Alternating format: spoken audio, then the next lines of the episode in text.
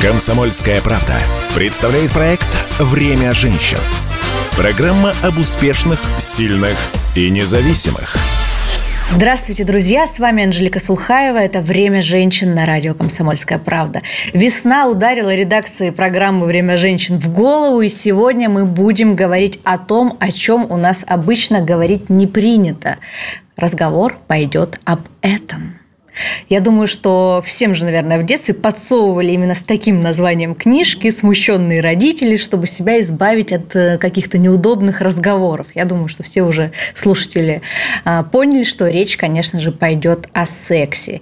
И говорить мы о нем будем не абы с кем, а с экспертом, с психологом, с сексологом и автором бестселлера о сексе с названием «Либидо и после» Елена Толстая прямо сейчас в студии радио «Комсомольская правда». Лена, здравствуй.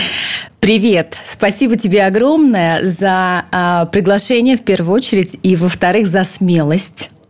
Потому что ну, интересные ситуации происходят, да? 20, 21 век, чего только не придумали о сексе, особенно на телевидении, радио, до сих пор, до да. сих пор стесняются говорить. Это правда. Тема достаточно табуированная, такая деликатная. Я думаю, что, ну, наверное, более табуированную тему мы поднимали в проекте только когда говорили об эзотерике и Таро. Тогда даже я поразилась твоей смелости. Да. Но сегодня, вот, собственно, под влиянием весны, гормонов и солнечного настроения, я считаю, что вообще, если отбросить все шутки, эта тема очень важная, нужная, особенно если знать э, цифры исследований, которые говорят о том, что вот, ну, далеко не каждая и не каждый человек доволен своим своим, э, своей сексуальной жизнью и тем, что происходит э, в спальне. Я тебе открою маленький секрет. К сожалению, к сожалению, практически никто. Вот так. Вот так. А тем не менее, а при этом это вообще-то базовая потребность, да, такая для человека. Вспомните пирамиду масла, да, еда, безопасность и, в общем-то, инстинкт размножения – это базовая потребность. Но тогда вот если это все так, э, так заложено в нас изначально природой, почему об этом так стыдно говорить? А, ну, смотри, во-первых, интересная история, а, связанная с пирамидой Маслу. А, думаю, что ты знаешь, на самом деле, не думаю, что многие твои слушатели знают об этом, что Маслоу никакой своей пирамиды не составлял. Он занимался исследованием потребностей в рамках своей работы мотивации и личность. И его последователи уже там в 70-х годах составили вот эту пирамиду. Дело в том, что тогда она подходила вообще для человека того времени, для современного человека. Она, к сожалению, не подходит совсем. Она полностью перевернута с ног на голову. И, в принципе, на сегодняшний день базовой потребностью человека, к сожалению, да, учитывая социальные сети, учитывая то, что происходит а, а, в мире и пропагандируются совершенно другие какие-то ценности, а базовой потребностью является обойти других. Как бы это ужасно ни звучало. И еще ужаснее то, а, что секс и наша сексуальная жизнь тоже становится, знаешь, такой конструкцией социального выпячивания. То есть мы не рассматриваем это как естественную часть нашей жизни. Мы не рассматриваем сексуальную энергию как вообще основу основ, а из нее рождается на самом деле и мировые шедевры, и огромные бизнесы, и все остальное, как бы это сейчас странно для многих не прозвучало, рождается из сексуального центра и из сексуальной энергии. Мы с тобой пожалуйста. родились из этой истории. Мы воспринимаем секс как некую отдельную составляющую нашей жизни. А то, что в общем секс, как и сексуальная энергия, является основой основ, мы даже вообще не задумываемся. Да? Это базовая животная потребность, она существует для как бы размножения рода. Но вы меня простите, конечно, наш мозг по сравнению с нашей рептильной историей эволюционировал уже как бы давным-давно. Да? И если мы возьмем, например, там индийские учения, да, там им 5000 тысяч лет, китайские учения, которые тоже родились из индийских, там 4 тысячи лет. А речь пойдет о том, что у каждого из нас есть в любом случае энергетический центр. Он непосредственно связан с сексуальным. Сейчас, кстати, в книге и после этой информации нет, поэтому рассказываю ее тебе. У нас есть пупок, да, у всех. И если ты возьмешь три пальца, указательный, средний и безымянный, и приложишь к нижней части пупка, вот там будет находиться твой как бы энергетический центр. По сути. Да, по сути, центр как бы наслаждения и центр зарождения как бы энергии. Да? По сути, для человека с таким э, рептильным сознанием это центр сексуального возбуждения. Да, у тебя возникает сексуальное возбуждение, и дальше, то есть ты, по сути, можешь его сливать на некий, да, там, сексуальный акт или на там продолжение рода, вот. Если это является твоей так называемой базовой потребностью, либо ты можешь трансформировать эту энергию в другие, да, очень там важные аспекты, там, создание идей, построение бизнеса, потому что, говоря таким уж совсем простым языком, вот эта вот энергия будет в тебе бить. Но так как секс на сегодняшний день тоже становится вот этой частью социальной демонстрации себя как лучшего индивидуума, да, мы ограничиваем вот это все в рамки чем больше секса, тем я круче. Выглядит это примерно так же, как, а, ну, если у меня есть Бентли, значит, я лучше всех остальных как бы женщин. Если у меня есть крупный бизнес, значит, я лучше там всех остальных мужчин. Мы а, в первую очередь вообще не думаем, а нам, нам секс а нам нужен нужно какой, вообще, да с какой целью он нам нужен. То есть, понятное дело, в современном обществе там, секс э, не является, а, не существует у каждого из нас только для того, чтобы мы продолжали род. В каком объеме он нам нужен? То есть, знаешь, посидят все, поговорят с подругами, да, вот та скажет, а у меня Мы каждый там, день по а три раза. И все. И ты в этот момент вообще провалился, то есть ты стал Блин, как а бы... я раз в неделю, и Да, все, я лох. Ты стал никчемным. Ты знаешь, зачем я писала книгу «Либидо и после»? Потому что эта книга, она в первую очередь про твою, мою, про Машину нормальность, про нормальность Игоря, Пети, Васи и всех остальных. Про то, что этих нормальностей много, правильно? Их много. И самое интересное, что у каждого из нас эта нормальность своя. Просто есть еще медицинский показатель. И к сожалению, простят меня сейчас все врачи, я много работаю с врачами, сама являюсь, да, там и психотерапевтом, и ведущей телеканала «Доктор». Но а, у нас очень любит доказательная современная медицина все уравнивать. Например, есть какая-то медицинская норма. Два раза в неделю секс – это медицинская норма. Возникает вопрос, ребят, для кого? Сколько времени вы в отношениях? Какой у вас сексуальный темперамент? Ну, как бы для кого это норма? То есть, если вы а, подгоняете свою сексуальную жизнь под эту норму, для меня, как для психотерапевта, это означает только одно. Вы вообще своих желаний не слышите. То есть, они же у вас есть. Ты сказала о том, что а, значит, секс – это наш энергетический центр, и э, эту энергию можно по-разному сублимировать, переводить там, в творчество, в угу. бизнес и так далее. Из этого, собственно, вытекает мой следующий вопрос. По большому счету, э, не означает ли это, что в современном технологичном мире человеку секс, в принципе, уже ну, как бы и не сильно-то нужен, потому что детей можно в пробирке, энергию в творчество, в бизнес, в реализацию, э, быстрее, выше, сильнее, как бы а, а в чем тогда? То есть можно бесконечно переводить это в какие-то другие дела и сексом, в принципе, не заниматься? Или все-таки у этого будут последствия? Во-первых, у этого точно будут последствия. Во-вторых, вот смотри, какой интересный момент. Если ты сексом не будешь заниматься, возникает тогда вопрос, заниматься это как бы будешь чем? То есть осознаешь... Бизнесом типа? Ну, бизнесом. Mm-hmm. Но ты будешь заниматься бизнесом с какой энергией? То есть как? Ты ее будешь в э, практиках создавать? Ну, то есть много у нас людей вообще знают, где находится сексуальный энергетический центр, и как это, и как эта энергия, больше. да, и возбуждение рождается у человека. Нет все равно меньшинство по сравнению с общей массой населения. Но даже если ты полностью исключишь секс из своей жизни, ты можешь заниматься чем угодно. Возникает другой вопрос. Будешь ли ты этим заниматься с удовольствием? Или будешь ты этим заниматься как робот? Ты знаешь, очень часто, когда у людей, когда люди приходят к сексологу, и у них нет энергии, знаешь, что часто запрещают сексологи делать, э, делать человеку? Что? Мастурбировать. Вообще. Все, руки прочь. Руки прочь. И категорически этого не делать. Знаешь для чего? Для того, Накопить. чтобы эта энергия возникала и не сливалась. Понимаешь? Чтобы человека, человека как-то наполнить вот этой энергетической историей. Потому что еще, к сожалению, и это большая проблема современного общества. У нас на сегодняшний день и мастурбация, и половой акт стали самыми простыми антидепрессантами после еды. То есть еда – это максимально простой антидепрессант. Открыл холодильник, особенно мы это наблюдаем, да, там психологи, сексологи, психотерапевты, сексологи. Мы это наблюдаем а, после ковидной истории. Да. Потому что самый простой вариант – открыл холодильник, достал, поел. Второй – лежит партнер, либо ты включил порно, еще что-то, и ты снимаешь стресс. И это огромная ловушка, потому что твой мозг молниеносно эту связку запоминает. И сексуальная энергия, и сексуальная вообще жизнь, и вообще секс перестает нести как бы функцию удовольствия в том числе от жизни. Потому что, слушай, ну секс – это удовольствие не только от полового акта с партнером. Вообще, Весь мир оргазмичен, понимаешь? Там кофе, если он вкусный, он может быть оргазмичным. А, красота может тебя возбуждать.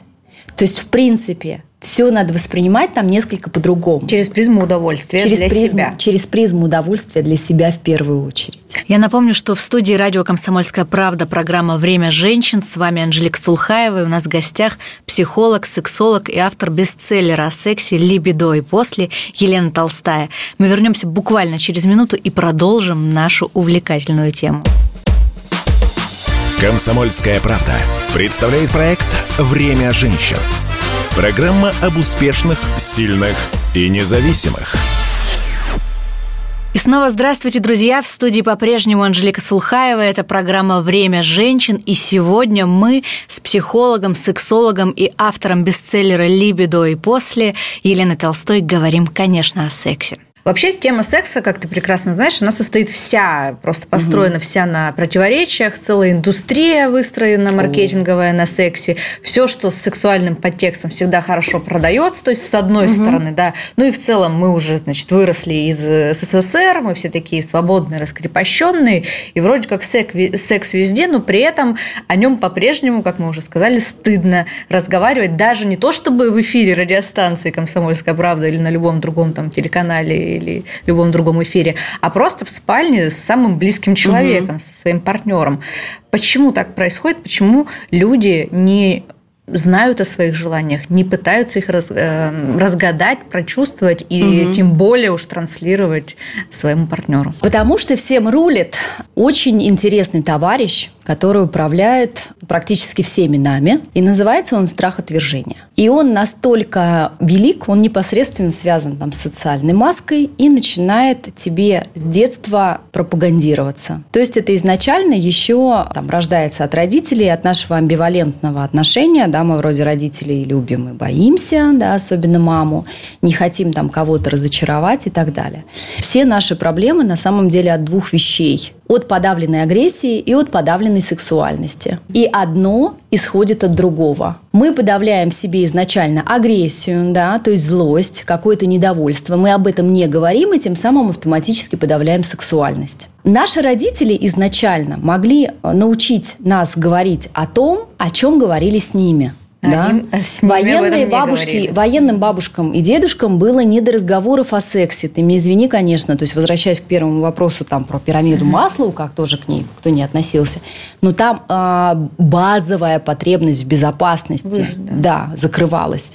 Вот и тогда во многом, кстати, тоже военное время секс как таковой был тем самым антидепрессантом, более часто доступным, чем, например, там та же самая еда. Понимаешь, все перевернуто. Это первый момент. И не говорят о сексе очень часто тоже исходя из позиции безопасности. Понимаешь, мне, например, мои мама и бабушка рассказывали о том, что ну, ты вот посмотри. Вот видишь, Маша родила в 15 14, лет, да, да. и она себе всю жизнь испоганила. Mm-hmm. Понимаешь? И вот этот страх на тебя нанизывается, потому что ты не хочешь, как Маша, испоганить свою жизнь, и ты не хочешь разочаровать свою маму и бабушку. И вот эта вот история. И еще куча страхов. Конечно. Про то, что секс это грязно, да, болезни. Но ты понимаешь, далее. с другой стороны, В этом есть перекос. Но если бы нам не рассказывали это, ну, кто знает, как бы ты, ну, вообще к сексу относилась. То есть это тоже такая безопасность мамы, бабушек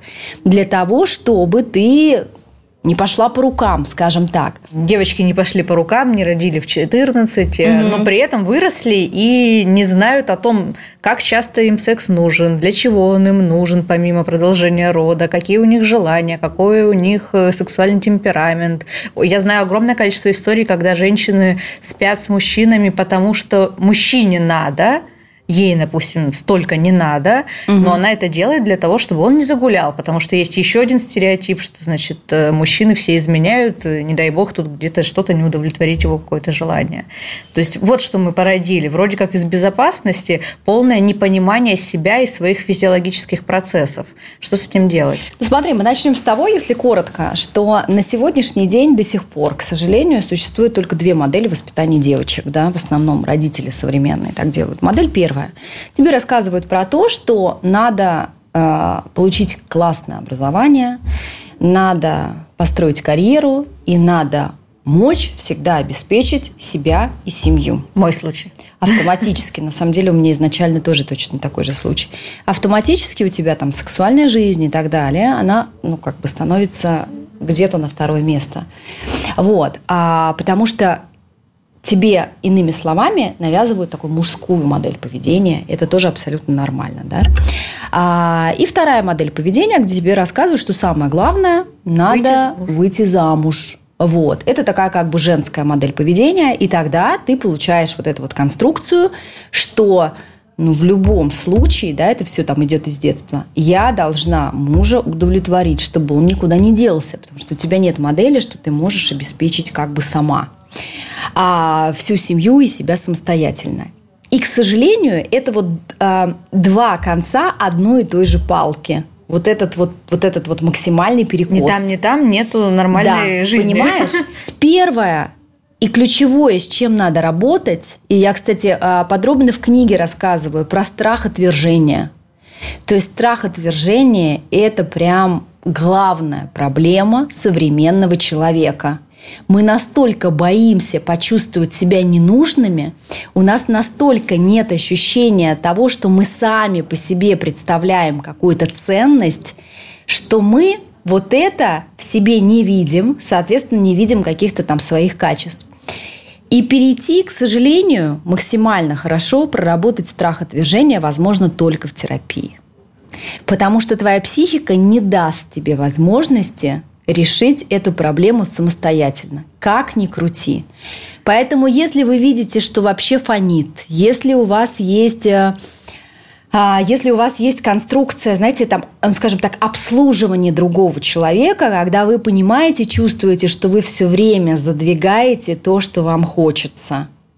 И вы все время думаете первично о нем или там о ней, а не о себе. Да, помните всегда эту классную фразу – Сначала маску на себя, потом на ребенка. И даже если мы говорим о религии, а секс, кстати, тоже непосредственно связан со всеми этими моментами. Спаси себя, спасутся тысячи. Давай какие-то пять основных э, пунктов выделим из всего того, mm-hmm. что мы сказали, как людям, состоящим в отношениях, э, наладить свою сексуальную жизнь, если они понимают, что что-то в ней дало трещину и идет сейчас не так. Первое. Возьмите на себя всю ответственность. Причем дело сейчас не в сексе, а вообще в жизни. Просто примите через «не хочу». Повесьте себе огромный баннер, что вы причина всего, что вы основа основ, и вы провоцируете все то, что возникает в вашей жизни. Второй момент, то, что касается секса. Но раз вы берете ответственность на себя, сделайте первый шаг, потому что он меня не хочет, он ко мне не проявляет интереса, это про обиду. Секс здесь ни при чем. То есть засуньте свое эго куда подальше, станьте причиной всего, Соответственно, причиной секса тоже. Как доказали ученые, секс – это как еда. Аппетит приходит во время еды. Плюс к этому ученые, 21 год был таким прорывом сексуальных исследований, доказали, что яркий секс непосредственно связан с определенным риском. Определите список мест, где теоретически с точки зрения сексуального желания вам сексом хотелось бы заняться. Машина, и вы этого не делали, я не знаю, крыша дома, весна, в конце концов, там никто не отменял. Открытая, не знаю, там, открытая дверь в спальне, ну, то есть, э, но только пусть у маленьких детей не будет доступа открытой, потому что маленькие дети, к сожалению, могут подумать, что речь идет о каком-то, да, насилии. Кстати, о том, как разговаривать с детьми о сексе и когда, в этот, э, когда надо это делать, мы тоже там, да, я пишу, мы не, не успели поговорить об этом, но эм, в книге об этом тоже говорится, захотите, захотите, прочитаете. То есть вы связываете эту историю с определенным риском. Вы возвращаетесь хотя бы примерно в ту позицию, в которой вы были в начале ваших отношений с точки зрения ваших увлечений или внешнего вида. И вы еще очень важный момент – начинаете интересоваться своим партнером. Потому что как это не а, обидно, честно говоря, признавать, но почему-то вообще всем наплевать, что происходит с человеком рядом с тобой. У меня возникает вопрос. Вы когда сидите в ресторане, вы вот в, в запрещенных сетях там что-то постите, возьмите и отложите это, понимаете? Потому что секс имеет к этому непосредственное отношение. Посмотрите вообще на своего партнера. Найдите, есть тоже еще один такой секрет – но для этого надо откладывать реально телефон и находиться с партнером наедине. Найдите три вещи, черты, части тела, которые вы считаете в партнере сексуальными. Если не видите, попробуйте представить, что могли бы найти сексуального в нем другие люди. Не можете представить? Ну, просто ради прикола. Спросите у своих подруг или у друзей. Честно говоря, немножко удивитесь. Вас это очень сильно смотивирует. Ну так, знаете, в каком-то вот таком вот разговоре. Поэтому а, эти вещи вас тоже начнут зажигать. Главная проблема – мы перестали смотреть друг на друга. И мы перестали... Страсть а, пропадает, либидо снижается. Тоже очень часто из-за того, потому что нам плевать, что происходит с человеком рядом сделайте так, чтобы вам было не плевать. В конце концов, начните, кстати, играть в игру. Сядьте в кафе, э, обращайте внимание и на мужчин, и на женщин. Только давайте сейчас вот без перекосов, да, каких-то там, что нас сексолог, вот это мучит. Нет, ребят, мы не про это. Ищите в других людях какие-то привлекательные вещи, если вы не умеете это делать. Потому что тогда вы хотя бы научитесь таким образом искать, искать этого в партнере. Я вас уверяю, если вы прямо сейчас посмотрите на человека, с которым вы живете, и с которым вы в отношениях, вы найдете массу классных, оргазмичных вещей. Просто все они прячутся за вашей обидой. Слушайте себя, дорогие друзья, и занимайтесь сексом. Это было «Время женщин» на радио «Комсомольская правда». Слушайте нас по воскресеньям в 12.00. Время женщин на радио «Комсомольская правда».